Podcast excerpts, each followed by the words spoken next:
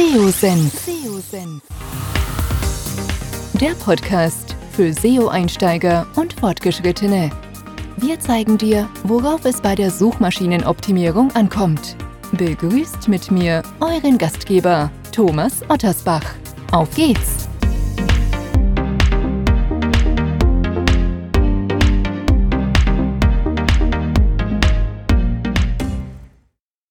Ja, ich darf euch recht herzlich zu einer weiteren Podcast-Episode willkommen heißen.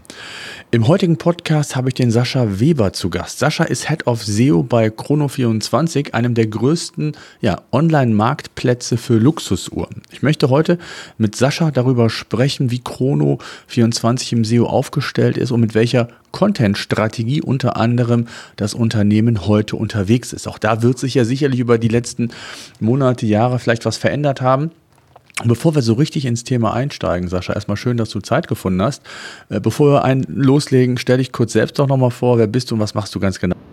Genau, erstmal vielen Dank äh, für die Einladung. Ich freue mich heute hier zu sein, ein bisschen über SEO zu quatschen. Äh, Mache ich sehr, sehr gerne. Ähm, genau, äh, ganz kurzer Abriss zu mir, eben Head of SEO bei Chrono24. Äh, jetzt seit tatsächlich über sieben Jahren im, im Unternehmen, äh, zähle schon zu einer der, der, der Dinosaurier äh, sozusagen. Ähm, als ich angefangen habe, waren es irgendwie 50 Kollegen in Summe. Jetzt sind wir weltweit über 500 ähm, mit eben den Standorten auch ähm, in New York und Hongkong. Ähm, ist eine riesengroße Spielwiese. Wir haben 49 Top-Level-Domains auf 23 Sprachen. SEO ist mitunter der größte Traffic-Kanal für, für Chrono24, daher eben eine sehr, sehr große Aufmerksamkeit, ähm, aber eben auch ein sehr großes Gehör. Und äh, ja, wir haben äh, Spiel und Spaß, ist Tür und Tor offen. Äh, bei uns ist so ein bisschen Fluch und Segen natürlich. Wir, wir, wir dürfen natürlich ganz, ganz viel machen, können ganz viel machen, müssen aber auch ganz viel äh, tun, dass wir entsprechend eben auch den, den Channel soweit auch ähm, äh, entsprechend in der Größe auch aufrechterhalten. Mhm. Nimm uns doch mal so ein bisschen mit, hast du so ein paar Fakten schon gesagt. Wie groß ist denn dein Team, das SEO-Team insgesamt? Also wer kümmert sich um SEO bei dir? Genau. Dadurch, dass wir eben so eine große Aufmerksamkeit haben im Unternehmen, fürs Unternehmen, äh, haben wir eben auch die schöne Position, dass, dass wir da ein schlagkräftiges Team aufbauen konnten über die letzten Jahre eben auch. Ähm, es sind aktuell zehn Leute im, im, Team, haben das dann eben auch entsprechend aufgedröselt in die verschiedenen Unterdisziplinen. Ich meine, in vielen Unternehmen ist da so ein Einzel-SEO-Kämpfer, der irgendwie versucht, alles zu machen. Äh, die Geschichten kenne ich natürlich auch zu, zuhauf. Wir konnten das aufdröseln in die Bereiche eben, die man auch kennt, On-Page SEO, Off-Page SEO, das Technische, natürlich ganz großer Part für uns als Marktplatz, ähm, das Magazin betreuen wir SEO-seitig äh, und inhaltlich und ähm, die Redaktion ist jetzt auch seit kurzer Zeit eben äh, bei uns angedockt. Mhm. Und in wie vielen Sprachen setzt ihr das dann um? Also auch jetzt vom, vom SEO, also habt ihr es äh, auch international dann äh, Kollegen drin oder macht ihr das länderübergreifend? Wir machen das prinzipiell äh, weltweit für alle, alle Märkte, alle Sprachen, haben natürlich äh, unser Lokalisierungsbüro in, in äh, Berlin sitzen, die das entsprechend in die 23 eben Sprachen übersetzen, beziehungsweise lokalisieren. Übersetzen macht man ja nicht mehr heutzutage. Ähm, und, aber die Steuerung an sich passiert äh, aus dem äh, SEO-Team hier vom Standort Karlsruhe für, für alle Regionen. Mhm. Und ähm, wie wichtig ist der SEO-Kanal, wenn man das mal so aus der Perspektive des gesamten Online-Marketing-Mixes quasi sich anschauen würde? Bevor es mit dem Podcast weitergeht, möchte ich dir unseren heutigen Partner vorstellen. Kennst du schon die Content Suite von PageRangers? Du legst Wert auf hochwertige Textinhalte und möchtest die Inhalte perfekt auf die Wünsche deiner Zielgruppe abstimmen und gezielt Sichtbarkeit bei Google aufbauen? Mit der Content Suite kannst du nahezu den gesamten Workflow der Textproduktion abbilden. Angefangen von der Keyword-Recherche über die Themenfindung bis hin zu diversen Analysen, die du auf Knopfdruck umsetzen und in die Texterstellung direkt einfließen lassen kannst. Auch die Erfolgsmessung kannst du direkt in der Content Suite umsetzen. Ganz neu sind Templates, die auf Basis von künstlicher Intelligenz dir bei der Recherche, bei der Inhalteproduktion helfen. Du benötigst keinerlei Prompt-Erfahrung, alle Templates sind praxiserprobt und du kannst iterativ mit Hilfe dieser Templates dann deinen Text entwickeln. Bei Bedarf kannst du auch eigene bzw. externe Datenquellen aufbauen und an die KI übergeben. Das ermöglicht dir in der Regel noch bessere Ergebnisse für deine Texte als über die reine Nutzung des Sprachmodells. Wie das genau funktioniert und weshalb für den gezielten Sichtbarkeitsaufbau du immer auf den Dreiklang von SEO, Hirn und KI zurückgreifen solltest, erklärt dir das Content Suite Team gerne in einem kostenlosen und völlig unverbindlichen Webinar. Am besten melde dich gleich für einen Test an und lasse dir zeigen, wie du die richtigen Inhalte noch effizienter umsetzen kannst. Einfach digitales-unternehmertum.de slash Content aufrufen und kostenlos registrieren. Wie gesagt, das ist mit Abstand tatsächlich der größte Traffic-Kanal, über den die Leute auf die Plattform kommen, weltweit. Ganz mhm. klar. Okay. Und, und das gilt auch wirklich für alle Länder schon oder also, ist das nur für Deutschland? Also generell länderübergreifend ist SEO schon der wichtigste Kanal für euch? Genau, ich meine, das, was uns so ein bisschen äh, zugute kommt, dass damals einer der Gründer von Chrono24, der CTO, äh, das Ganze schon mit einem sehr, sehr tiefen SEO-Know-how, natürlich sehr technisch getriebenes Know-how, ähm, die Plattform allein schon mal aufgebaut hat. Äh, das heißt, da haben wir von Tag 1 an eigentlich einen sehr, sehr starken, ähm, ja, sehr, sehr starkes Tech-Fundament gehabt, mit dem wir jetzt spielen dürfen ähm, und haben da auch von Tag 1 an eben schon sehr, sehr gute Rankings bei Google erzielen können. Ähm, damals noch ein bisschen einfacher als, als heutzutage. Da sag mal, ist das Spielfeld dann doch deutlich größer geworden, als nur eine saubere, einen sauberen Tech-Haushalt zu haben. Aber ähm, ich sag mal, das Fundament hilft uns natürlich bis, bis zum heutigen Tage und daher war das auch von Tag 1 an ein sehr, sehr stark äh, SEO-getriebenes Projekt, Chrono24, bis, bis heute. Hm. Jetzt ähm Nimm uns doch mal so ein bisschen mit, oder die Zuhörer, Zuhörerinnen, ähm, von der Struktur eurer Seite. Es ist ein Marktplatz, hast du schon gesagt, also ähnlich aufgebaut wie ein Online-Shop von der, von der Strukturierung, also Startseite, Kategorieseite und dann die jeweiligen Produktdetailseiten. Ähm, wie sieht das aus? Also ist das, ist das so? Habt ihr es klassisch so oder ist, ist sogar noch was äh, Zwischenstufen da drin? Äh, klär doch mal unsere Zuhörerinnen auf. Das hast du schon ganz gut aufgedröselt. Ähm, ähm, ja, wir sind Marktplatz und eben kein Online-Shop sozusagen, ein, ein, klassischer. Dadurch haben wir eben ein super großes URL-Universum. Dadurch, dass wir pro Angebot eben eine einzigartige URL haben. Ähm, wenn das verkauft ist, wird die auch soweit nicht mehr kommen. Das ist eben im Vergleich zu einem Online-Shop, da kannst du dein Pärchen Socken eben ein- oder zehnmal bestellen du bist auf der gleichen äh, quasi Landingpage oder Produktdetailseite. Äh, das geht bei uns nicht. Bei uns ist jedes Angebot einzigartig. Wenn es verkauft ist, ist raus. Wenn ein neues dazu kommt, kommt eine neue URL eben dann entsprechend auch dazu. Aktuell liegen wir eben bei weit über 500.000 äh, Uhren Angebote, einzelne. Das heißt, allein an der Front haben wir schon mal mit einer halben Million URLs zu dealen.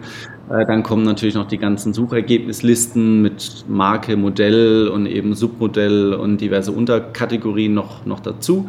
Das heißt, in Summe sprechen wir hier dann eher von, von 800.000 bis einer Million theoretisch relevanter URLs. Ähm, abgesehen von natürlich das ganze Filteruniversum machen wir gar nicht erst auf. Äh, versuchen wir auch eben entsprechend Google fern zu halten, weil sonst wird es natürlich endlos, äh, was wir an möglichen URL-Kombinationen haben. Aber das ist im Prinzip unser Inventar, sage ich mal, um die 800 bis 800.000 bis eine Million URLs, ähm, die wir dann entsprechend aber eben auch qualitativ müssen aussortieren und auskehren müssen, dass Google eben nicht äh, alles zum Fraß vorgeworfen bekommt, äh, sondern eben weitestgehend nur die, die qualitativ guten Seiten. Mhm. Wie ist eure Strategie dahingehend? Du hast es eben selbst gesagt, es sind unique URLs, also es gibt nicht wie einem, bei einem Händler ähm, mehrere Produkte von einem, äh, von einem, von einem Produkt, sondern ähm, wie geht ihr vor? Geht ihr über Kategorieseiten, versucht ihr die Sichtbarkeit dann über die Kategorie der jeweiligen Marken äh, aufzubauen ähm, oder ja, wie geht ihr da? Genau. Also ja, maßgeblich wollen wir natürlich mit den entsprechenden Kategorieseiten ranken und tun das eben auch äh, zu eben Marke wie Rolex, beziehungsweise drunter liegend dann das Modell, Rolex Daytona zum Beispiel. Das sind dann eben schon die Begriffe, wo natürlich auch sehr, sehr großes Suchvolumen hinten dran steckt, dass wir damit ranken. Das haben wir noch aufgedröselt in die Ausprägungen neu und gebraucht, weil das auch so ein bisschen natürlich die, das Suchverhalten einfach ist von den Nutzern da draußen. Du möchtest, interessierst dich entweder grundsätzlich erstmal für, oh, ich hätte gerne irgendwie eine teure Rolex-Uhr. Ähm, wenn es nochmal eins konkreter wird, dann wird das schon aufgedröselt Richtung, naja, ich suche eine neue oder eben eine, eine gebrauchte Uhr. Ähm, das gleiche für die Ebene Modell drunter. Äh, und so weiter und so fort. Ähm, wir haben auch einige ähm, Angebotsdetailseiten im, im Index, ähm, sind also nicht auf einer Schwarz- oder Weiß-Strategie, dass wir sagen, hey, nur mit den Suchergebnislisten, mit den Kategorieseiten und mit keinem einzigen Angebot wollen wir ranken. Es gibt durchaus zum einen ein paar, an, ähm, ja, ein paar Uhren einfach, die äh, du eben nur ganz, ganz schwer kategorisieren kannst. Das heißt, ähm, wir sind natürlich auch als Marktplatz ab, abhängig davon, auch was der Händler wie einpflegt. Ähm, es gibt eben ein paar Vintage-Modelle, äh, die lassen sich eben nicht sehr gut äh, kategorisieren, werden aber dennoch gesucht, äh, weil sie eben sehr, sehr rar sind. Das heißt, da ist noch ein gewisser Prozentsatz übrig, ähm, die dann eben als, als Angebotsseite auch so in Index darf und auch rankt. Ähm, an sich haben wir da verschiedene Regeln einfach aufgesetzt, wann eine Seite in den Index darf und wann nicht. Ähm, prinzipiell sind wir noch in vielen Ländern dabei, dass zunächst mal auch jedes Angebot in den Index darf, muss sich dann allerdings beweisen über einen gewissen Zeitraum. Wenn das nicht der Fall ist, das heißt, wenn nicht so und so viele organische Klicks rüberkommen äh, auf die URL, dann wird sie eben wieder deindexiert, aus dem Index rausgewürfelt. Ähm, das ist für uns äh, bis jetzt erstmal eine ganz, ganz gute Regel, damit wir das eben nicht, ähm, sage ich mal, end, endlose wachsen lassen. Wenn wir jetzt morgen nicht mehr 500.000 Angebote haben, sondern eine Million 500, dann, dann glaube ich, wird schon irgendwann ein bisschen unlustig, auch Google gegenüber. Ähm, so halten wir das weitestgehend qualitativ und eben nicht zu groß, was wir da reingeben in den Index. Hm. Was ist das Zeitfenster? Wie lange ist das? Ein Jahr oder wie, wie, bis in welchem Zeitfenster muss sich eine URL bei euch dann bewährt haben? Das ist ein rollierendes System, das heißt, wir gucken rückblickend alle sechs Wochen drauf, wie viel Klicks du eingesammelt hast als URL, wenn, wenn das irgendwann äh, quasi abreißt und da kein organischer Traffic mehr draufkommt, dann, dann fliegst du raus aus dem, aus dem Index sofort raus oder ist es dann auch für euch ein Indikator zu sagen, wir müssen die, den, den Inhalt vielleicht sogar auch optimieren? Auf Angebotsebene greifen wir da eigentlich rein. Ähm, da ähm, kriegen wir auch wahrscheinlich ein Problem im Händler, der pflegt das ja in der Regel mit Bildern und Beschreibungstexten. Da fügen wir aus unserer, äh, ja, aus dem SEO-Need jetzt nichts dazu. Das sind dann eher die Kategorieseiten, mit denen wir spielen und da Inhalte draufpacken. Ja, verstehe ich.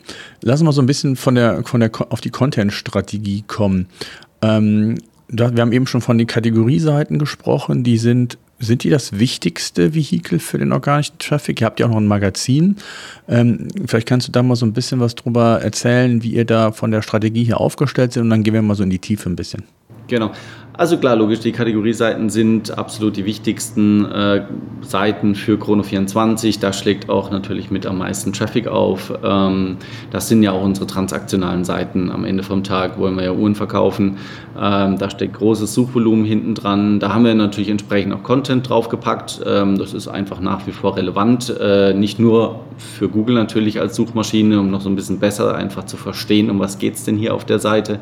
Ähm, aber natürlich absolut auch für Nutzer. Ganz klar, der befindet sich natürlich auf seiner Reise nach einer Uhr, äh, ja, nach einer Uhr, befindet sich da auf der Suche. Das heißt, da ist natürlich auch sehr, sehr viel sag ich mal, Kaufberatung einfach gefragt, sowohl im informationalen Bereich über keine Ahnung, die Historie zu Rolex oder zu Omega bis hin zu einer Kaufberatung mit den Entwicklungen der Preise über die letzten Jahre mit, was gibt es denn hier für Materialien, warum gibt es Preisunterschiede, was ist denn zwischen den verschiedenen Jahrgängen das äh, Besondere, warum kostet denn das augenscheinlich gleiche Modell, einmal, weiß ich nicht, 5000 Euro, einmal 10.000 Euro, da gibt es eben auch entsprechende äh, ähm, Facts und, und Figures, die man kennen sollte, um das Ganze zu, zu erklären. Und so haben wir das eben auch weitestgehend versucht, ähm, getrennt voneinander aufzustellen. Das heißt, auf unseren Kategorieseiten haben wir eben transaktional getriebenen Content und eben kaufberatend, alles rund eben rund um Preise und dem Kauf an sich einer Uhr. Und im Magazin dazu haben wir dann eben das passende Pendant dazu und bilden eben den ganzen informationalen Bereich ab, was eben dann eher ja, rund um Marke, Historie, Vergleiche und so weiter und so fort sich, sich dreht. Um für Nutzer, aber eben dann auch für die Suchmaschine so das gesamt holistische Bild abzubilden, äh, von wegen, ey, wenn es um eine Uhr geht, komm zu Chrono24, du musst dich nicht nochmal irgendwo anders informieren, äh, sondern du kannst hier deine Infos reinholen und du kannst auch kaufen bei, bei uns. Mhm. Ich, ich würde es gerne mal, damit auch für die Zuschauer, äh, Zuschauer, sag ich, Zuhörerinnen auch ein, greifbarer wird. Ich habe mir mal bei Omega ähm, eure Kategorieseite angeschaut und da ist genau das, was du gerade gesagt hast. Es ist extrem viel, ich sag mal, Kategorietext dabei, anders als jetzt, ich sag mal, in einem klassischen Online-Shop aus den besagten Gründen, was du gerade gesagt hast. Einmal so die, um die Kunden, die transaktional äh, entsprechend schon in der, in der, in, im Kauf, ähm, in der Kaufphase sich befinden, aber auch andere, die vielleicht noch stöbern und sich äh, erst nochmal informieren wollen. Ihr habt zum Beispiel Preise und Details gibt es einen ganz großen Bereich, dann Preisentwicklung, dann habt ihr auch, das kostet eine Seamaster, also eine eigene Uhr nochmal rausgestellt, die auch nochmal in die Kategorietexte mit reingepackt, ähm, dann für andere Produkte auch bis bis hin auch zu einer Preisübersicht, wie sich die einzelnen Uhren darstellen. Das heißt, da ist eine ganze Menge an, an, ähm, an Text, an Informationen für die unterschiedlichste Art oder Kaufphase, wo sich der, der Nutzer befindet. Und das ist natürlich dann euer, ich sag mal, euer, euer Vehikel, um äh, dann auch organisch in die Sichtbarkeit nämlich anzukommen für die unterschiedlichen Kombinationen und auch Keywords. Ne? Ganz genau. Und das ist eben auch eben redaktionell äh, aufwendig erstellter Content. Das ist eben mit einem sehr, sehr tiefen auch Uhrenverständnis und Wissen aufgebaut worden. Dieser Content, das nicht einfach nur irgendwie rausgewürfelt aus irgendeinem Tool, sondern wirklich ähm, hat man sich da hingesetzt und hat sich überlegt, naja, was, was für ein Inhalt interessiert denn den Nutzer an der Stelle, wenn man sich um dieses oder für dieses Modell äh, interessiert? Was sind da draußen die Fragen äh, rund um jetzt wo du gerade bist, das Thema Omega. Ähm, aber auch gr äh, grundsätzlich, was gibt es eben über die ganze Entwicklung da draußen und zur Marke nochmal Informationen dazu zu packen.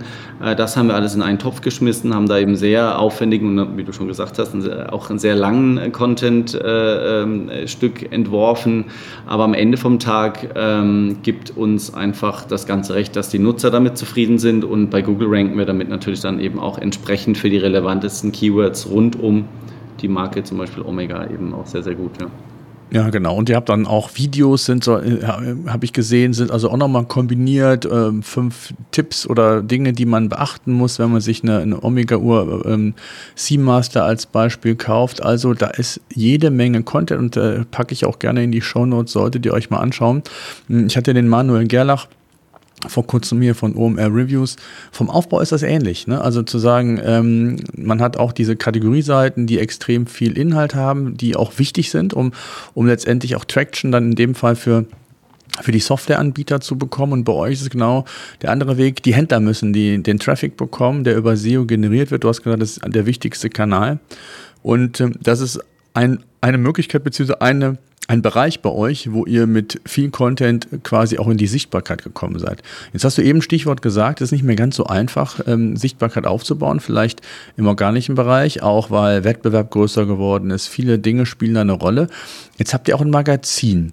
Ähm, wie lange habt ihr das Magazin schon und war das äh, auch ein strategischer Aspekt zu sagen, wir müssen nochmal die Inhalte stärken, Stichwort Themenautorität schaffen zu den ähm, verschiedenen äh, Marken, die wir ja schon haben. Nimm uns doch da mal so mit in eure Entwicklung. Äh, wann ist das Magazin entstanden und mit welchem Hintergrund? Hm.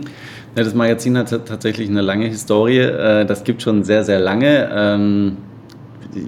Parallel zu meinem Start irgendwo äh, bei Chrono24, jetzt rund acht Jahre, sage ich mal, ähm, das ist erstmal gar nicht so sehr aus dem SEO-Need oder aus dem, jetzt machen wir hier irgendwie ein, ein, ein Magazin, wo wir Suchvolumen und Traffic generieren, entstanden, sondern das war erstmal aus der Perspektive, wie gesagt, wir sind halt einfach kein äh, Online-Shop für ein Pärchen Socken, wo die Leute eigentlich keine Education brauchen, sondern hier, ich will ein Pärchen in weiß oder schwarz und dann kaufe ich das auch, sondern hier haben wir eben schon ein sehr, sehr stark auch informational getriebenes äh, Media oder ja, Stück mit einer Uhr einfach. Ähm, das heißt, da draußen ist ein sehr, sehr großer Bedarf. Ähm, ähm sowohl, Auch ein Hintergrundwissen, ne? Ratgeber, absolut. Hintergrundwissen, ja. So, sowohl wenn du jetzt quasi heute erst anfängst, dich mit dem ganzen Thema zu beschäftigen, als auch wenn du schon der wirkliche Fachexperte bist. Da geht es dann natürlich äh, sehr, sehr stark in die Tiefe und, und ins Uhrwerk rein sozusagen. Welche Materialien werden für, keine Ahnung, welche Schräubchen ähm, verwendet. Auch sehr, sehr interessant. Aber eben auch der, der ganz am Anfang steht und sagt, warum sind die Dinger denn so teuer? Erklär es mir doch bitte mal. Ähm, äh, da gibt es eben sehr, sehr viel einfach Interesse da draußen an, an Informationen rund um das Thema. Das ist ja auch ein sehr emotionales Thema. Leute wollen auch die Geschichte zur Uhr wissen, zum Beispiel gerade die Omega-Uhr, eben die Omega Speedmaster, die erste Uhr auf dem Mond. Warum war das denn so? Ähm, ähm, die äh, Geschichten sind eben mitunter auch sehr, sehr spannend. Aber damals war quasi die Entstehungsgeschichte vom Magazin erstmal, okay, wir haben hier auch ein paar Uhrenexperten ja sitzen, wir sind natürlich unterm Strich eine, eine Tech-Company und können Marktplatzkonstrukt ganz gut, ähm, haben aber natürlich eben auch die Experten da sitzen zum Thema Uhren. Und dass wir da einfach angefangen haben, aus der Perspektive und aus, aus, aus dem Need sozusagen heraus einfach mal sehr, sehr starke fachgetriebene Artikel zu schreiben, um auch so ein bisschen nochmal unsere Autorität rauszustellen mit, hey, wir, wir sind jetzt hier nicht nur ein plumper Marktplatz, sondern eben auch Experten einfach fürs Thema. Ähm, das haben wir dann erstmal auch auf Deutsch, auf Englisch angefangen, äh, haben dann eben das Ganze auch soweit ausgerollt auf die weiteren Sprachen, eben dann über das äh, ähm, Lokalisierungsbüro, was wir in, in, Berlin haben, dann die relevantesten Sprachen da noch mit dazu gepackt. Und jetzt war das Ganze so ein bisschen nach sieben, acht Jahren irgendwo auch auf dem Tisch gelegen und zur äh, Verfügung gestanden, das Magazin. Und dann habe ich irgendwo mal die, die Hand gehoben gemeint, wollen wir da nicht mal das Ganze ins Team SEO reinholen? Weil bis dato war das äh, nicht SEO getrieben, da wurde nicht großartig nach Suchvolumina geschaut oder nach, was müssen wir denn da jetzt reinpacken an FAQ-Boxen und hast du nicht gesehen, sondern eben einfach aus einem sehr, sehr natürlichen Need heraus die Artikel geschrieben, die auch gut performt haben, aber ähm, ein, sag ich mal, eine Wachstumsstrategie war da jetzt nicht, nicht zwingend dahinter. An der Stelle habe ich mal die Hand gehoben und gemeint, ähm, lass doch mal gucken, wenn wir, was passiert, wenn wir es hier in SEO reinholen, wenn wir so ein bisschen auch erstmal ein paar technische Aufräumarbeiten starten. Auch da wurde nicht viel gemacht ähm, über die letzten Jahre. Ähm, und teilen mir das jetzt auch so ein bisschen inhaltlich zumindest mit dem, mit dem Gesamtmarketing-Team. Das heißt, ähm, da ist eben aus Fachnied und aus äh, Expertensicht natürlich auch nochmal ein Part, äh, einfach ein relevanter, der mit reingekippt wird inhaltlich. Aber ich möchte jetzt auch mal versuchen, deutlich breiter das Ganze nochmal aufzustellen. Also so das perfekte Bild, äh, was ich hinbekommen möchte, ist zu, zu jedem transaktionalen Content-Part sozusagen den passenden informationalen dazu zu spielen. Für jede Marke, sei es noch so groß oder noch so klein, einfach hier wie, wiederum für Nutzer, aber auch für die Suchmaschine abzubilden, egal ob du hier kaufen willst, ob du dich für Preise interessierst oder ob du die ganze Geschichte und jegliche Information und wie kann ich sie aufbewahren, polieren, was gibt es für Versicherungen rund um Informationen, kannst du Chrono24 kommen. Hier findest du alles zu Marke Rolex, aber auch zu einer kleinen Indie-Brand, meinetwegen. Ähm, und das wollen wir jetzt gerade angehen. Äh, erstmal, wie gesagt, sind wir dabei, technische Hausaufgaben zu, zu erledigen und dann aber eben auch inhaltlich das Ganze entsprechend äh, pari aufzustellen mit dem transaktionalen Bereich. Das natürlich dann irgendwie noch äh, charmant miteinander intern verlinken und verbandeln, dass du dann eben auch aus deiner Suchreise gar nicht erst irgendwo auf eine externe Seite raus musst, sondern bei uns einfach bleibst das, was am meisten wehtut aktuell auch, dass sich Leute und Nutzer ähm, sehr, sehr stark auch auf anderen Seiten erstmal informieren müssen, bevor sie dann zu uns kommen und kaufen. Das würde mhm. ich vermeiden. Okay, das heißt, im Grunde genommen geht es dann schon darum zu sagen, ihr versucht dann rund um die Marke eine gewisse Themenautorität jetzt aufzubauen, mit Hilfe des Magazins, um dann alle Nutzer, sage ich jetzt mal, in der Journey abzuholen, ob ich mich gerade erst informieren will, ob ich gerade erst einsteigen will, ob ich vielleicht schon im Vergleich bin. Ähm, ich habe gesehen, ihr habt ja auch aktuell, glaube ich, fünf Marken. Äh, dann gibt es Stories, ähm, Top 10 Uhren und, und, und Know-how, so eine Art Ratgeber. Da, so habt ihr das im Moment strukturiert. Und, und, und das gilt es jetzt quasi, so habe ich verstanden, dann aufzubauen, um dann diese Themenautorität noch mehr in die Breite zu gehen, noch mehr Sichtbarkeit über den Bereich aufzuholen und dann das, was du gesagt hast, dann auch geschickt intern zu verlinken zu den jeweiligen Produkten, die dann vielleicht ähm, in dem Artikel oder in dem, in dem Vergleich, wo auch immer sich der, der, der Nutzer dann befindet, das entsprechend dann äh, ihm anzubieten auch, ne? Genau, absolut. Also Nutzer gar, gar nicht erst wieder, wieder loszulassen, wenn er mal hier bei Chrono24 einsteigt äh, in seiner Suchreise, dass wir den mit Infos und mit Angeboten versorgen, egal was er gerade braucht, äh, dass er auch das Richtige an der richtigen Stelle einfach auch äh, findet. Aktuell ist es noch nicht sehr, sehr gut gelöst, da können wir noch äh, unsere Hausaufgaben deutlich besser machen, sind wir jetzt aber eben aktuell auch äh, absolut dran, dass du dann eben auch deine informationalen Inhalte, ob es jetzt ähm, im Magazin stattfindet oder eben auf dem Marktplatz, auch ein bisschen ähm, ja, auch ein, einfacher findest und, und dadurch dann eben auch ja, dich da einfach informieren kannst. Hm. Was sind so jetzt die Schritte? Also ähm wollt ihr jetzt, macht ihr, geht ihr Kategorie für Kategorie, also jetzt von der, von der Vorgehensweise, ich, ich kann mich erinnern, der, der Manuel Gerlach hatte, hatte berichtet, dass er mal für eine Kategorie quasi so eine Art Proof of Concept gemacht hat. Ähm, alles, was an Themen da ist, äh, an Themen, Clustern quasi, die erstmal für eine Kategorie umzusetzen, um so eine Art Proof of Concept zu bekommen, wie man das dann projiziert auf andere, in eurem vielleicht Bereich vielleicht äh, Marken, wie auch immer. Wie geht ihr davor? Ja, äh, prinzipiell ähnlich. Wir, wir, wir gucken, dass wir das erstmal für, für wenige Marken sozusagen vollumfänglich, wie es nur geht, äh, versuchen abzubilden. Gehen dann natürlich auch top-down vor. Natürlich ist es irgendwo am lohnenswertesten, da wo auch Suchvolumen dasteht.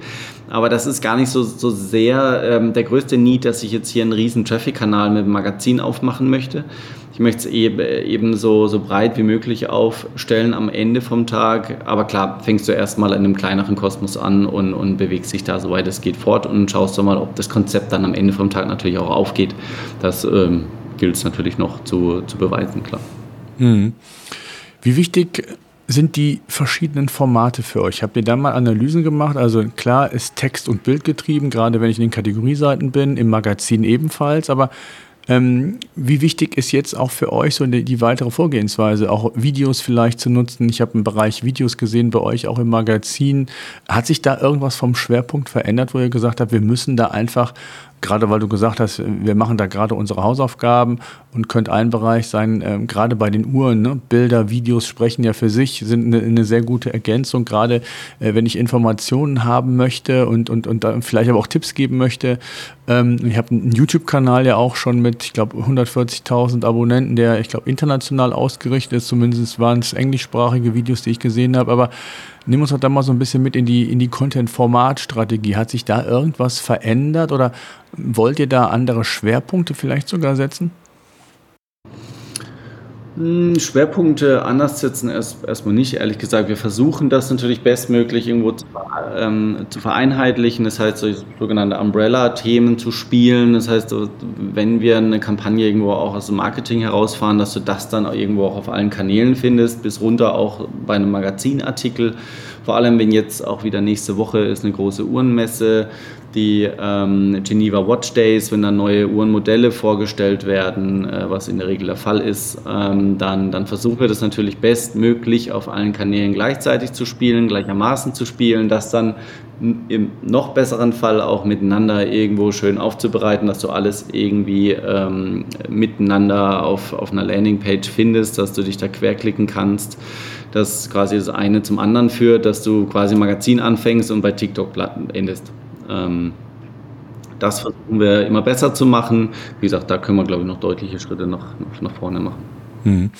Jetzt ähm, hast du eben von, von, ich weiß gar nicht mehr genau, wie die Zahl war, über 40 Top-Level-Domains, glaube ich, gesprochen. Sind die jetzt rein für die Länder vorgesehen oder habt ihr auch eine, ich sag mal, so eine Art Strategie, wo ihr verschiedene Satellitenseiten, Portale vielleicht sogar aufbaut zu den unterschiedlichen Arten von Uhren, Marken, wie auch immer. Thomann beispielsweise, das Musikhaus, was ja auch sehr erfolgreich ist im, im SEO und was die Sichtbarkeitsentwicklung angeht, hat beispielsweise, ich glaube, ich habe mal analysiert, knapp 50 ähm, unterschiedliche Domains, die noch mit Content bespielt werden. Angefangen von bestimmten Musikinstrumenten äh, bis hin zu äh, irgendwelchen anderen Zubehörteilen rund um das Thema Musik, Piano und, und, und. Hm, habt ihr eine solche Strategie auch? vor mit den Top-Level-Domains oder habt ihr sogar auch noch andere Portale, wo ihr quasi euren Shop auch nochmal mit stärkt und auch den dann nochmal äh, über den Weg bespielt? Ähm, nee, also da verfolgen wir eine andere Strategie. Die Top-Level-Domains sind im Prinzip alle spiegelgleich. Das ist der gleiche Marktplatz, die gleichen Angebote sind da verfügbar. Es ist eben einfach nur lokalisiert für deine Sprache, für deinen Markt, ähm, eben dann richtig optimiert wir haben hier natürlich mit, mit dem Bereich Luxusuhren natürlich ein sehr, sehr teures Gut sozusagen, was wir versuchen an den Mann zu bringen. Da geht natürlich sehr, sehr viel an der Vertrauensfront. Ähm, man kann es vielleicht auch so ein bisschen selber auf sich münzen würde man einer Seite vertrauen, die irgendwo auf einer .com läuft. Ich glaube, selbst in Deutschland hätte man da ein paar Vorbehalte. Wenn man jetzt in noch, äh, noch stärkere Länder geht, man denkt mal an, an Frankreich zum Beispiel, die würden, glaube ich, nicht auf einer .de oder auf einer .com äh, einfach kaufen. Da geht es eben darum, dass du einfach deine lokale Domain siehst, irgendwo mit einer Chrono24.fr, deine Sprache, deine, deine Heimatsprache irgendwo lesen kannst, mit dem richtigen Sprachgebrauch, nicht einfach plump übersetzt, ähm, sondern eben lokalisiert, dass eben dann auch deine Formulierungen, deine Worte verwendet werden. Erst dann fühlt sich der Nutzer so richtig wohl und erst dann äh, kann man auch irgendwo anfangen, Vertrauen aufzubauen, dass du am Ende vom Tag dann eben auch, ja, keine Ahnung, 50.000 Euro ausgeben sollst auf unserer Plattform. Das geht eben nicht, ähm, wenn du das auf Englisch hältst oder, oder irgendwo ähm, ja, einfach schlecht, schlecht übersetzt. Und da, da gehört eine Top-Level-Domain für uns einfach dazu, weil das ist bis jetzt zumindest immer noch das, was du auch in der Google-Suche siehst äh, und dich davon schon leiten lässt, ob du da jetzt draufklickst oder nicht. Hm. Jetzt ähm, machen viele Online-Shops und, der Vergleich ist ja durchaus ähm, nachvollziehbar, äh, so dass immer mehr auch informationeller Inhalt in die Kategorieseiten gespült wird oder integriert wird. Das habt ihr zum Teil mit euren Kategorietexten schon gemacht. Ist es denn auch eine Idee zu sagen, wir bauen jetzt das Magazin nochmal so auf, dass wir auch da nochmal verstärkt Content in den Kategoriebereich, also in euren transaktionalen Bereich, wenn man so will, integriert, um um möglichst das, was ihr mit den Artikeltexten schon vorbereitet habt, nochmal zu verstärken, nochmal zu vertiefen, um dem Nutzer auch nochmal mehr mh, hm, Informationen zu geben, aber vielleicht auch dadurch nochmal Google nochmal mehr zu signalisieren, wie wichtig ihr als Player seid für diese Themen jeweils. Ja, also ähm, da geht es für mich primär darum, einfach Möglichkeiten zu schaffen, wenn der Nutzer im, im transaktionalen Content-Bereich, wie man so nennen möchten, sich äh, befindet, schon ähm, bestmöglich auch jederzeit rüberspringen kann ins Magazin und da an der informationalen Front weiterzumachen.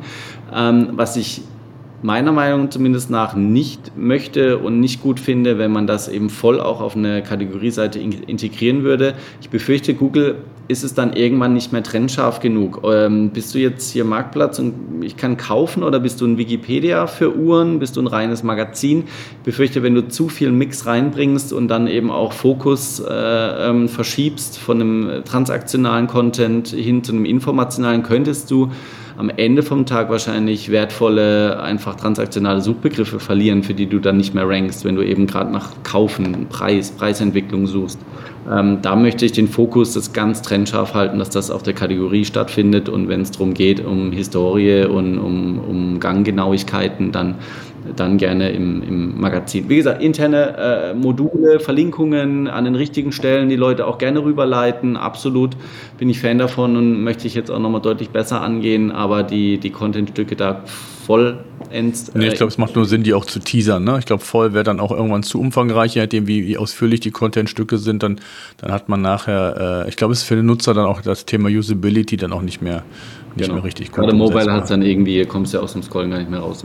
Ja, ja, absolut, absolut. Habt ihr eine, ich sag, du hast, ihr habt das, das Thema Redaktion in den Bereich SEO geholt. Das ist ja gar nicht so üblich in der Regel. Man hat mal oftmals ja SEO und, und den, den Rest und, und Redaktion ja auch häufig getrennt. Wieso habt ihr das gemacht? Also ähm, habt ihr eigene Redakteure ins Team geholt oder wie muss man sich das vorstellen? Naja, sagen wir es mal so, die waren schon immer ähm, sehr, sehr eng verdrahtet zu uns, weil die natürlich entsprechend ihre Briefings gehabt haben mit ein paar Leitplanken, auf was sie achten sollen, äh, was dann eben doch mit der Überschriftenstruktur zu, zu tun ist und wo man intern äh, dann irgendwo gleich bei einer Erstellung von einem Content Piece drauf achten sollte, dass man da vielleicht gleich den Link mit, mit reinpackt, dann, dann hat man es grundsätzlich einfacher. Ähm, das heißt, so viel hat sich für die jeweiligen Redakteure dann auch am Ende vom Tag gar nicht geändert.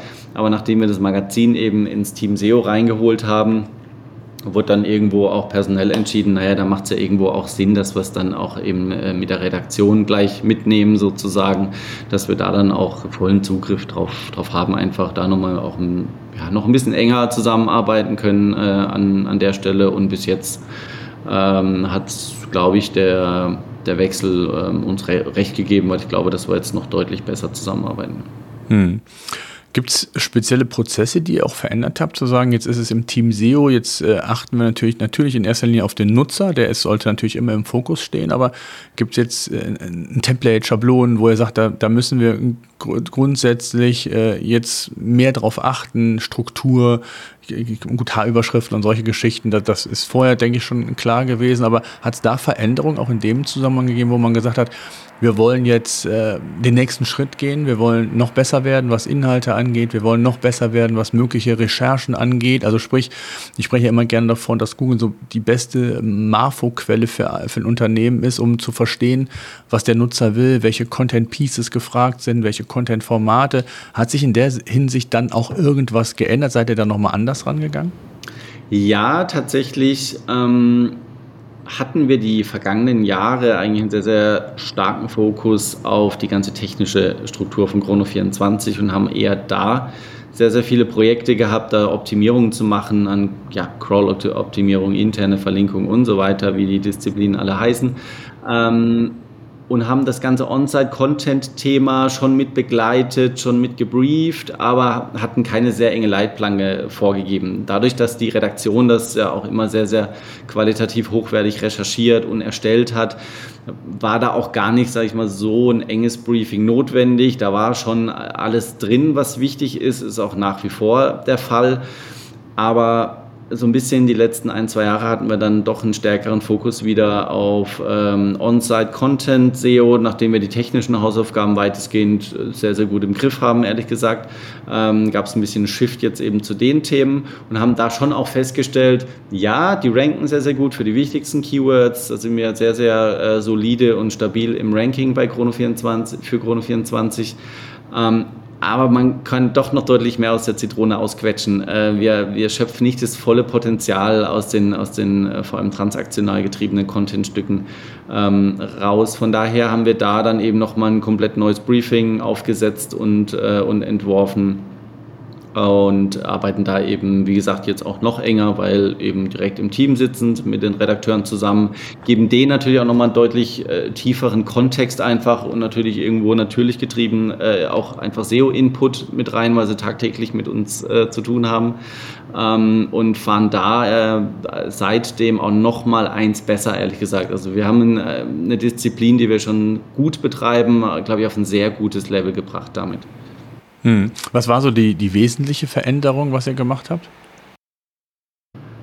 Ach, die, die Texte waren einfach noch mal ein bisschen mehr nach äh, Suchvolumen recherchiert und, und, und geschrieben an, an der Stelle. So, der Kerninhalt, der hat schon perfekt gepasst. Ähm, es waren einfach so ein paar Randthemen, an die nicht gedacht wurde oder die dann einfach bei einer intensiven Keyword-Recherche einfach aufkommen. Ähm, was sind denn auch noch so ein bisschen die Fragen da draußen, die sich die, die Nutzer stellen, die sich eben für den Kauf äh, interessieren? Äh, da kamen dann eben doch noch so ein paar ähm, ein paar Themenblöcke einfach auf, die, die gefehlt haben. Und äh, die konnten wir dann eben problemlos auch einfach durch, durch ein Republishing und, und, und, und Auffrischen von bestehendem Content dann einfach ausbauen und, und einfach noch, noch äh, verbessern. Ja.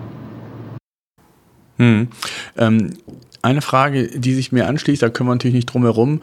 Ähm, wie wichtig ist das Thema künstliche Intelligenz bei euch geworden? Jetzt hast du gerade auch vom, vom Content, vom Redaktionsteam gesprochen. Ist das schon ein Thema, was ihr jetzt auch aktiv quasi in euren Alltag integriert habt oder seid ihr noch in der Phase des Spielens, wie ich immer so schön sage? Viele sind bei ChatGPT und, und testen einfach mal, was geht da, was geht da nicht und ähm, haben noch gar nicht so richtig die Prozesse vielleicht so intern gefunden. Wie sieht das bei euch aus?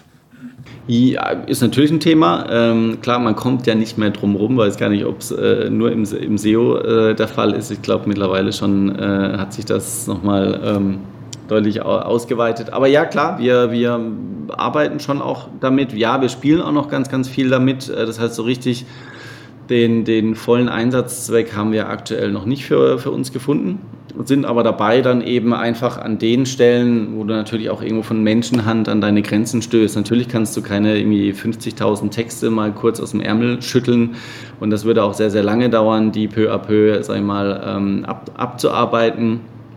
Da äh, schauen wir jetzt nach dem für uns bestmöglichen Ansatz, dass wir das irgendwo KI gestützt, also ich glaube vollumfänglich äh, äh, geht das aktuell noch nicht.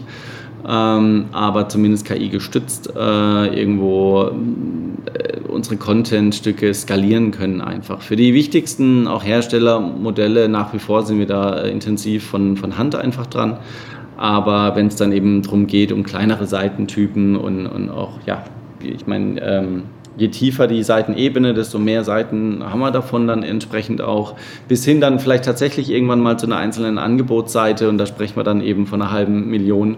Ähm, da geht es gar nicht so sehr darum, müssen die jetzt im Index hängen oder nicht. Das, da geht ja auch absolut um den Nutzer an, an der Stelle. Das heißt, selbst wenn die mal nicht im Index sein sollte, äh, aber sehr, sehr stiefmütterlich gepflegt wurde vom, von einem Händler und da nur vier Bullet Points drinstehen, kann man natürlich versuchen, aus den Datenpunkten, die wir natürlich äh, alle haben zur Uhr und den paar Informationen, die, die der Händler noch dazu packt, da natürlich nochmal einen ordentlichen Text daraus zu, zu generieren. Also das ist so ein bisschen der, der, das Endziel oder ja, das Ziel, wo wir darauf hinarbeiten, das irgendwo am äh, Ende vom Tag an den Stellen erstmal einzusetzen. Ähm, was wir natürlich auch machen, ist, ist rund um Thema Lokalisierung, Übersetzung, dass wir da äh, auch mehr Speed einfach auf die Strecke kriegen, das Ganze schon mal vorgenerieren zu lassen von entsprechenden Übersetzungs-KIs. Dann natürlich aber nochmal der jeweilige Lokalisierungskollege dran sitzt und, und das Ganze dann noch ähm, rund macht. Hm. Das heißt, ähm, ich sag mal so, im Alltag äh, Texte schreibt ihr damit nicht, sondern ihr recherchiert, in, holt euch Inspiration, macht mal, keine Ahnung, zehn alternative Titel für eine H1. Muss man sich das so vorstellen? Ja, genau, genau. Auch irgendwie Title Description Testing machen wir damit, einfach so ein bisschen Inspiration reinholen, einfach mal auch ein bisschen, schreib mir mal eine Call to Action für den und den Seitentyp oder stell dir mal vor, du bist Uhrenkäufer, äh, schreib mir mal einen richtig, schreib mir mal einen witzigen Titel, also da auch äh, Spiel und Spaß, sag ich mal, walten zu lassen und auch so ein bisschen kreativ und crazy zu, zu arbeiten. Ähm, dafür sind die Tools absolut schon bei uns im Einsatz. Hm, okay. Was sind die nächsten Schritte? Wo wollt ihr hin? Wo sind eure größten Baustellen jetzt, um wirklich so den nächsten Schritt auch nochmal machen zu können, was die Sichtbarkeit und die Sichtbarkeitsentwicklung angeht?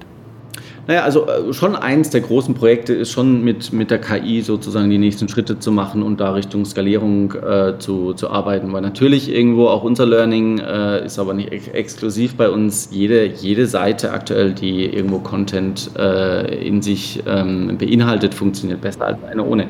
Das ist eine relativ einfache Gleichung.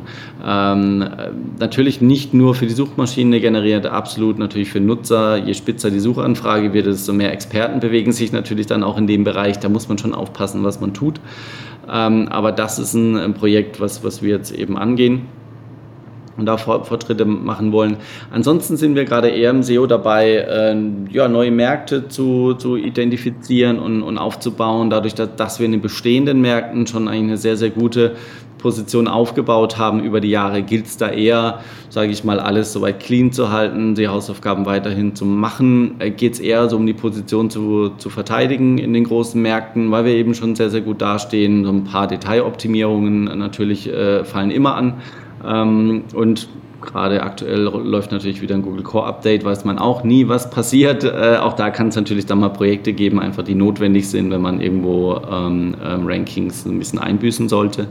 Äh, ansonsten sind wir eben gerade dran, so ein bisschen pionierig den, den ähm, Markt in den Vereinigten Emiratischen, Emi Vereinigten Arabischen Emiraten, Emiraten. oder? Ja, genau.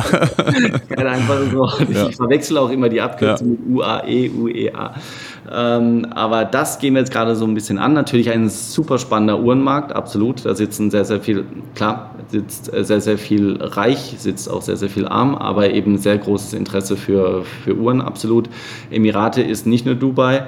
Da zählt eben noch äh, deutlich mehr dazu, haben da eben jetzt auch nochmal aufgestockt. Die letzten vier Top-Level-Domains äh, gehen eben auf unsere Rechnung. Ähm, wir kommen von 45, sind jetzt hoch auf 49, haben da eben nochmal vier Stück in den äh, Emiraten dazu gekauft sozusagen und ähm, müssen da natürlich jetzt auch erstmal angehen, das Ganze eben wiederum lokalisieren, das ganze Ding von links auf rechts zu drehen. Da ähm, gehören natürlich noch ein paar mehr Herausforderungen äh, mit dazu. Ähm, allein weil eben die äh, Leserichtung einfach äh, die andere ist im Vergleich zu allen anderen auch europäischen Sprachen. Und wollen da eben in dem kleinen SEO-Test auch erstmal quasi äh, Fuß fassen und für die ersten ähm, arabischen Keywords eben ins Ranking kommen. Dafür müssen wir eben so ein bisschen rausfinden, auch wie viel, ja, wie viel Content braucht es denn, wie, wie weit musst du dann die, die Lokalisierung dann eben auch treiben, ähm, dass es für ein Ranking reicht. Ähm, Ausgang ungewiss, ehrlich gesagt, sie sind aktuell noch nicht live, äh, dauert nicht mehr lang, dass, dass der erste Test mal live ist. Da werden wir dann eben auch entsprechende Learnings herstellen und eben gucken, wie, wie, was man dann dafür tun müsste, dass wir das Rädchen dann eben ganz groß drehen in den, den Regionen. Aber erstmal ist es ein reiner Ranking, kleiner SEO-Test, um da mal ein bisschen mhm. Ähm, du hast eben ein Stichwort gesagt, da würde ich gerne zum Schluss nochmal darauf zu sprechen kommen, ähm, dass ihr ja als Chrono24 schon eine Marke etabliert habt am Markt, die natürlich auch bei Google entsprechend ähm, Trust schon aufgebaut hat über die Jahre. Aber es geht darum, du hast es so schön gesagt, ähm, die Rankings auch zu verteidigen. Wie hat sich das entwickelt und wie wichtig ist in dem Zusammenhang das Thema auch Backlink-Aufbau, um eben in den, in den kompetitiven Bereichen auch ja eben genau das verteidigen zu können? Oder wie geht ihr da vor? Nimm uns doch da mal so in, in eure Gedankenwelt mit. Mhm. Also ja, es geht eben größtenteils äh, darum, dass wir die Rankings verteidigen müssen. Das, was uns zugute kam, das sage ich mal eher noch vor 10, 15 Jahren, die jeweiligen Brands äh, ähm, teilweise nicht mal eine eigene Webseite hatten. Und wenn, war die so stiefmütterlich gepflegt und, und Performance so unterirdisch, dass das nicht mal, wenn du nach der Marke Rolex gegoogelt hast, Rolex auf 1 kam, sondern äh, an der Stelle dann Chrono 24 aufgetaucht ist und Rolex irgendwo auf Seite 2 erst kam mit der eigenen Domain. Ähm, das hat sich eben über die letzten Jahre sehr stark gewandelt. Das heißt, wenn du nach den Brands suchst, auch nach den jeweiligen Modellen, kommen die schon deutlich natürlich jetzt auf den vorderen Positionen. Das ist ja auch total okay am Ende vom Tag. Wenn du nach einer Brand suchst, dann soll die ja auch auf 1 kommen. Wir, wir versuchen dann eben möglichst gleich danach zu kommen. Äh, es gibt auch nicht den einen großen Wettbewerber, der uns da weltweit die, die Rankings streitig macht. Ja, eBay kann man so ein bisschen nennen als, als äh, größter Konkurrent, aber ähm, auch nicht in allen Märkten. Es sind schon die lokalen, sage ich mal, äh, Uhrenplattformen, die dann jeweils so ein bisschen kitzeln und, und mal Rankings streitig machen, aber es gibt eben global keinen, der uns da so richtig das Wasser abgraben kann. Ähm, da kommen wir dann eben auch aus einer sehr langjährigen äh, äh, ähm, Kontinuität, Stabilität in den Rankings. Ähm, du hast gerade angesprochen, Thema Backlink-Aufbau. Ja, das ist schon auch platziert im Team. Da ähm, betreuen wir das schon aktiv. Da entsteht schon auch sehr, sehr viel da draußen. So ganz eine unbekannte Brand sind wir ja mittlerweile nicht mehr. Aber ähm, das Thema haben wir schon auch immer bespielt, dadurch, dass wir eben aus dem SEO heraus äh, irgendwo die Marke entstehen haben lassen und nicht von der Marke auskommend, äh, kannte man uns natürlich erstmal nicht. Das heißt, auch da irgendwo Google gegenüber so ein bisschen äh, Trust aufzubauen, ein bisschen Autorität einfach aufzubauen, ist eben nach wie vor Thema Backlinks äh, irgendwo präsent. Ähm, da versuchen wir eben noch so ein ja, so ein bisschen äh, Qualität einfach aktiv einzusammeln. Äh, das läuft eben sehr, sehr eng verdrahtet natürlich mit der PR-Abteilung. Äh, die haben ja ein ja, Digital PR, ist natürlich ein sehr, sehr ähnlicher Ansatz, auch wenn die am Ende vom Tag nicht den Link als oberstes Ziel haben. Aber da ist auch ein sehr, sehr großes Bewusstsein bei denen zumindest, was wir auch im engen Austausch mit dem Team SEO einfach hergestellt haben. Das heißt, wenn die irgendwelche Outlets platzieren, natürlich versuchen sie dann auch irgendwo einen Link noch äh, mit, mit reinzuschustern. Ähm, was wir aber eben machen, ist einfach auch so ein bisschen so ein, äh, aus einem Kampagnenansatz heraus einfach ein paar coole Facts rauszusuchen aus unseren Datenbanken. Ähm, äh, eine coole Story drumherum zu äh, kreieren, damit dann rauszugehen und auf Publisher zuzugehen und sagen, hey, hast nicht Bock drüber zu schreiben? Ähm, was wir, was wir, ja, wir, da haben wir schon zahlreiche coole Kampagnen, ehrlich, ehrlich gesagt, auch auf die Beine gestellt. Das heißt, ähm, plakativstes Beispiel immer wieder, wenn irgendwie eine Fußball-Weltmeisterschaft ist, dann steht auf der Auswechseltafel eine schöne Uhrenbrand oben drauf, das ist Hublot, ähm, und konnten da eben parallel zu den Spielen feststellen, wenn diese Auswechseltafel im Bild ist, geht bei uns der, der Traffic hoch, weil die Leute vom Fernseher sitzen und sich denken, hey, was ist denn dieses Hublot? Oder sich wieder zurückerinnern mit, ja Mensch, ich habe mich doch mal für eine Uhr interessiert, stimmt, äh, ich gehe doch noch mal suchen. Und das konntest du schön für jede Auswechslung so einen kleinen Traffic Peak einfach äh, parallel da, dazu feststellen. Das sind einfach coole Facts, die, die auch sehr, sehr gut angenommen werden äh, da draußen. Publisher sind super dankbar, wenn man da Infografiken liefert, ein bisschen Content drumherum und schon haben wir da irgendwie eine schöne Kooperation und am Ende vom Tag auch einen coolen, coolen Link, den wir, den wir einsammeln können. Mhm Inwieweit ist denn auch, um, ich sag mal, die Ranking-Position zu verteidigen, das Thema ähm, Update von Content, bestehendem Content relevant? Und wie sieht eure Content-Planung in der Form aus, neuer Content versus alten Content zu aktualisieren? Wie sieht das da aus? Ja, genau, das ist im Prinzip ein, ein schöner Mix aus neuem Content kreieren, aber eben auch altem, bestehendem Content abzudaten. Da Wie ist da so das Verhältnis? 70, 30? Habt ihr da konkret ein Verhältnis? Nee, oder? tatsächlich, da gibt es jetzt keinen fixen Prozentsatz, wo wir sagen, wir hm. müssen auf jeden Fall jeden Monat 20 Prozent äh, Artikel updaten und, und, und der Rest kreieren wir neu. Wir, wir, wir schauen auch nicht unmittelbar drauf, dass wenn, oh Gott, Rankings werden schlechter, wir müssen jetzt Content updaten. Wir gucken eher eben auch bei den wichtigsten Landingpages drauf, äh, wann wurde der zuletzt abgedatet. Wir haben da einfach so einen regelmäßigen Update-Zyklus. Der ergibt sich teilweise aber auch von ganz alleine, einfach wenn wiederum eine große Uhrenmesse stattgefunden hat, neue Modelle, Modell-Updates rauskommen, dann solltest du natürlich auch entsprechend einen aktuellen Part drin haben auf, auf deiner Seite. Daher kommt es eigentlich nahezu nicht vor, dass irgendwo einer der wichtigen, äh, wichtigsten Brands irgendwo jahrelang äh, äh alten Content irgendwo drauf hat. Ne? Mhm, und ich meine, von den Uhrenmodellen her ist es wie Evergreen Content, ne? da ändert sich ja nichts. Ne? Das ist, es kommen neue hinzu. Äh, ich glaube, gerade wenn ihr jetzt in dem Magazinbereich dann seid, dann ist es, glaube ich, relevanter. Wenn ich Tipps, Tricks gebe, wenn sich da irgendetwas verändert, was ich wissen muss, dann ist das da relevant. Aber ich glaube, bei den Uhren selber, bei den Modellen, ändert sich ja nichts, außer es, es wird irgendwie nochmal was nachjustiert, aber das ist, gehe ich mal von aus, eher selten der Fall. Ne? Nee, nee, genau. Das, was sich da dann eben ändert, sind Preisentwicklungen. Ähm, ja, ähm, genau. Mhm. Das musst du dann entsprechend auch immer up-to-date halten, ansonsten steht da auch einfach irgendwo ein Preis drin, der halt vor fünf Jahren relevant war, aber mittlerweile äh, doppelt, doppelt so hoch ist oder äh, ein bisschen äh, niedriger. Daher mhm. das spätestens musst du auch immer wieder updaten. Ja. Ja, cool. Sascha, ich danke dir mal sehr für deinen Einblick. Äh, mal immer wieder spannend zu sehen, wie unterschiedlich man herangehen kann. Und ihr habt natürlich auch, wie ja, auch ein OMR oder auch jetzt äh, mit, mit DM Drogeriemarkt, die auch bei mir im Podcast waren, natürlich auch einen starken Brand. Ne? Ihr seid da einer der Marktführer, was das angeht. Und das ist schon extrem hilfreich in dem ganzen SEO-Game oder auch Content-Game, ähm, dass man dann ein Brand hat. Und das ist auch immer die Zielstellung, zu sagen, baut einen Brand für euch auf, in eurer, in eurer Nische, in eurem Bereich, wo auch immer. Ähm, und, und mit der richtigen ähm, Strategie, mit der richtigen Vorgehensweise, mit dem richtigen Handwerk, wie ich immer so schön sage, dann, dann klappt das auch mit der mit, der, mit dem Sichtbarkeitsaufbau. Von daher danke ich dir sehr für deine Einblicke und äh, ja, wünsche dir alles Gute und bleibt alle gesund. Danke. SEO-Senf. Der Podcast für SEO-Einsteiger und Fortgeschrittene. Wir zeigen dir, worauf es bei der Suchmaschinenoptimierung ankommt.